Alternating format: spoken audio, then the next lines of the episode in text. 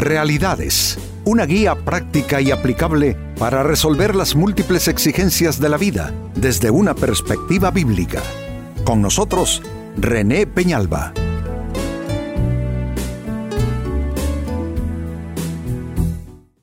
Amigos de Realidades, sean todos bienvenidos. Para esta ocasión nuestro tema, sin consulta, los planes se frustran.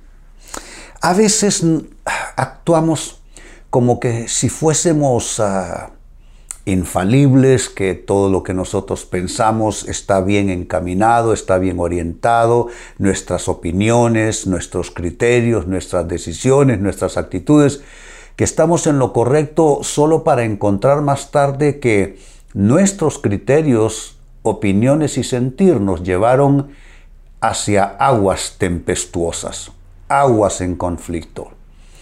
Amigos, no hay nadie que no necesite se le eche una mano por allí, un consejo, una opinión.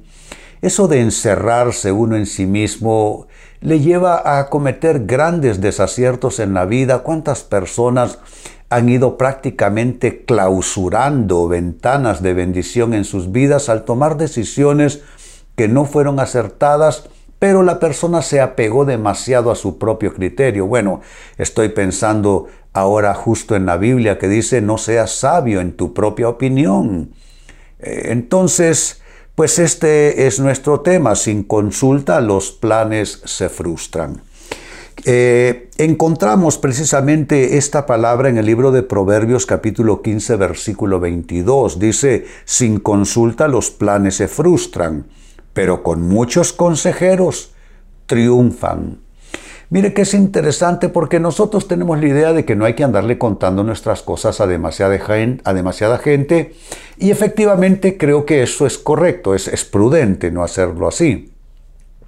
Sin embargo, eso no estorba en ninguna manera ni nos inhibe de encontrar las personas idóneas, las personas correctas con las cuales podemos compartir lo que está pasando en nuestras vidas, decisiones que estamos a punto de tomar, para no quedarnos eh, a expensas nada más de lo que pensamos, de lo que nosotros creemos que puede estar infundado, puede ser erróneo. Así es que esta escritura interesante pues nos recuerda cómo sin consulta los planes se van a frustrar, pero cuando uno tiene los suficientes consejeros, esos planes triunfarán. Yo sé que tú quieres triunfar y estoy seguro que más de alguna vez has tenido fracasos, pues puede ser que parte de los factores que te llevaron a ese fracaso eh, fue que no pusiste oídos a consejos que te ofrecían o básicamente no buscaste eh, eh, confirmación, digámoslo así, en opiniones sensatas, en opiniones prudentes, en opiniones sabias. Con esta escritura como base, la pregunta a continuación será ¿y por qué consultar antes de actuar?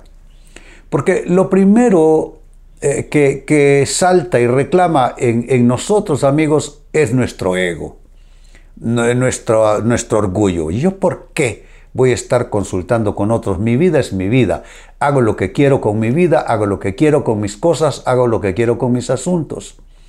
Hombre, yo digo que yo digo que no está de más, no, no significa que tú seas necesariamente un, un, baúl abierto, ¿no? Donde todo el mundo puede meter las manos. No, no, no estamos hablando de ese extremo, pero también el otro extremo es una actitud cerrada, no escuchar a nadie, eh, menospreciar las distintas fuentes válidas de consejo que pueden haber allí justo en nuestras vidas.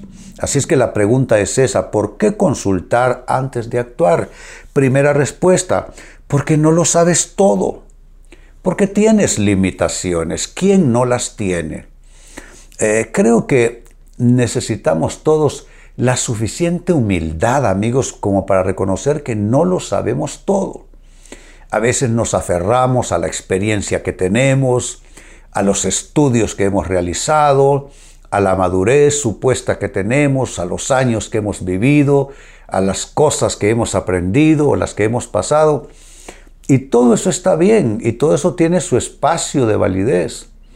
Pero también será cierto hasta el último día de nuestras vidas que no lo sabemos todo, no lo entendemos todo, no lo podemos ver todo, no lo discernimos todo.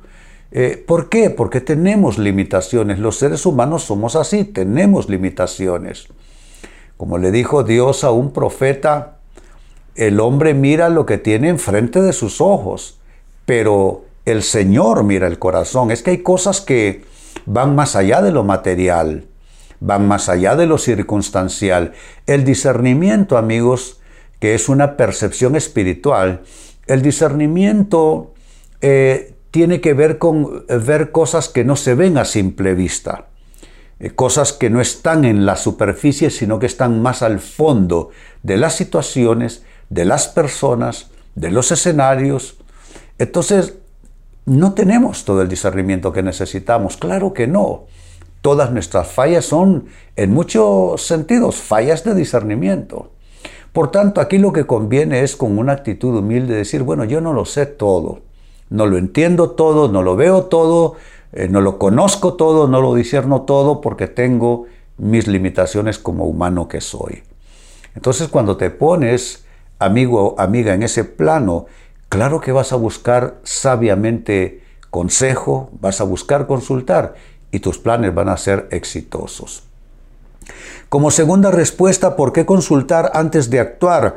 Porque no eres infalible, porque puedes equivocarte. Lo anterior tiene que ver con tus limitaciones, no lo sabes todo. Ahora estamos hablando de infalibilidad que no todo, o sea, nadie la tiene y que podemos equivocarnos. ¿Cuántas Amigos, ¿cuántas equivocaciones tuve a lo largo de mi vida? Las equivocaciones te, te llevan a tomar malas decisiones, hacer malas asociaciones de vida. Mire, si hay algo, amigos, que yo lamento es haberle dado de mi tiempo a personas que simplemente no lo merecían. Así como lo escuchan, cuánto tiempo invertí en gente que no lo merecía. Entonces, ¿todo por qué? Porque uno, uno, no, uno tiene sus limitaciones, como dije de inicio, y uno se equivoca.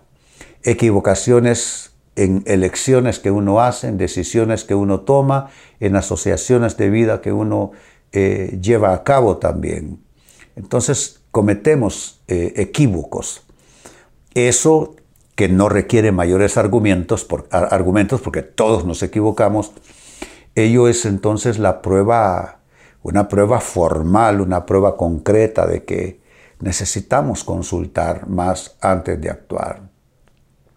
Creo que todos debiéramos de conseguir un grupo selecto de personas, hacerlas entrar en nuestro escenario de vida, la intimidad de nuestra vida, nuestra historia, personas tienen que ser bien seleccionadas. Personas que se caractericen, uno, por su integridad, personas que sean suficientemente leales como para hacer lo que dice la Biblia, fieles son las heridas del que ama. Una persona que te ama te va, te va a decir lo que no quieres oír. Te va a decir lo que nadie te quiere decir. La persona que te quiere de verdad, esa persona te lo va a decir aunque te sientas mal. Entonces necesitas personas así, también que tengan experiencia, que hayan capitalizado bien sus experiencias de vida, personas que caminen cerca de Dios. Eh, eh, quien no logra reunir, quien no logra hacer concurrir un círculo de personas así, está corriendo gran riesgo en la vida, porque no va a darse abasto a sí mismo por sí mismo no tendrá la suficiente sapiencia, no tendrá la suficiente capacidad, no tendrá el suficiente entendimiento y, como estoy diciendo, va a equivocarse esta persona porque no hay nadie que sea infalible y que nunca se equivoque. En tercer lugar, ¿por qué consultar antes de actuar? Porque encerrarte en tus percepciones es una verdadera trampa. Eso de yo, yo, yo, mi, mi, mi, eso es una trampa. Cuando eh, estás demasiado apegado a tus criterios, demasiado apegado a tus supuestas convicciones, conocimientos, ah, es que necesitamos de otros. Eh, no, no es una declaración patética, no, no, no. Necesitamos de otras personas. Eh, somos seres creados para estar conectados con otros, en comunión con otros. Eh, entonces, por eso es que existe una familia. Nadie nace solo. no somos islas. fuimos creados para estar interconectados con otras personas. La familia es el primer centro de, conexión eh, de relaciones. La iglesia, la iglesia es importante también como conexión.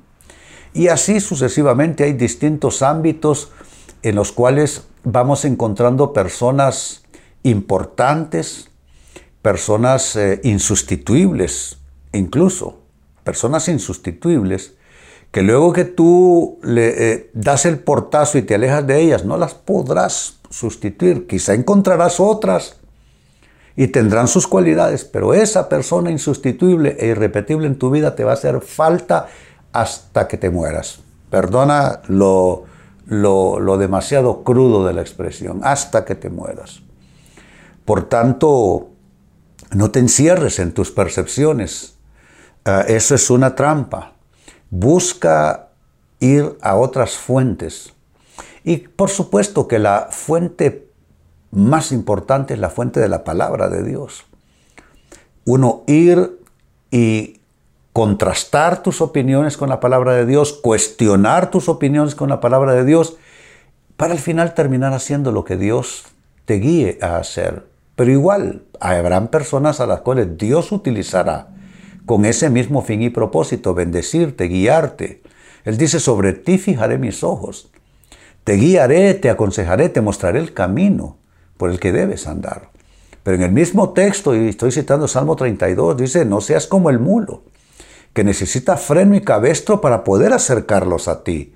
No puede ser. ¿Y, en qué consiste esa actitud cerrada?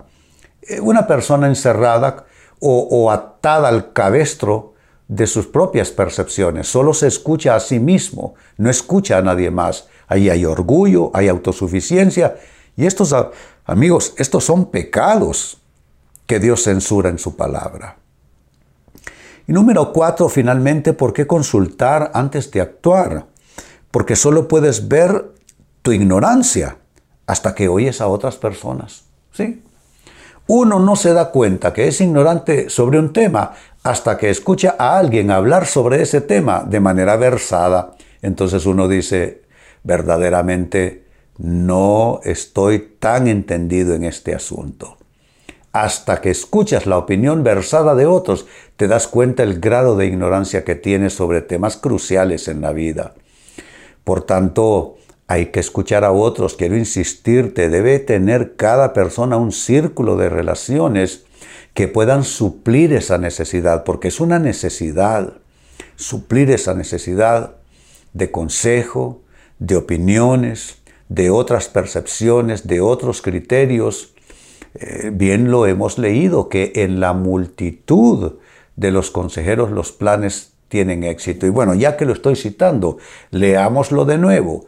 Eh, se trata del libro de Proverbios capítulo 15 y versículo 22. Sin consulta, qué triste, ¿no? Es el cuadro de la persona que está aislada. Sin consulta, los planes se frustran, pero con muchos consejeros triunfan. Yo creo que tú quieres triunfar, pero de pronto eres demasiado cerrado, demasiado cerrada y necesitas un cambio. Por eso, pues la invitación amistosa fue a que trabajáramos resolviendo esta interrogante. ¿Por qué consultar antes de actuar? Y te he ofrecido cuatro razones. Uno, porque no lo sabes todo, porque tienes limitaciones. Número dos, porque no eres infalible significa que puedes equivocarte.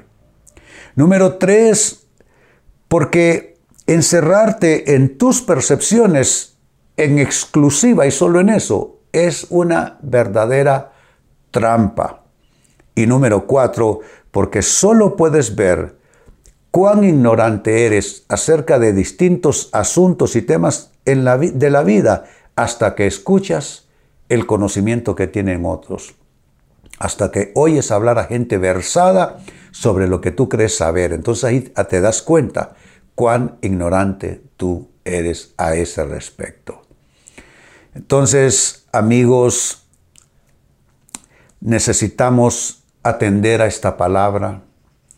Busquemos tener fuentes, conexiones, válvulas que nosotros podamos abrir eh, de consejos sobre los distintos temas de la vida. Hay gente que sabe de finanzas, hay gente que entiende de procesos de familia, hay gente que entiende de asuntos laborales y profesionales, hay quien entiende de temas de salud, otros de temas legales, en fin, hay personas que saben más que tú y yo de esas distintas temáticas de vida, pues busquemos tener esas válvulas cerca para poder abrirlas y recibir consejo oportuno cuando así lo estemos necesitando.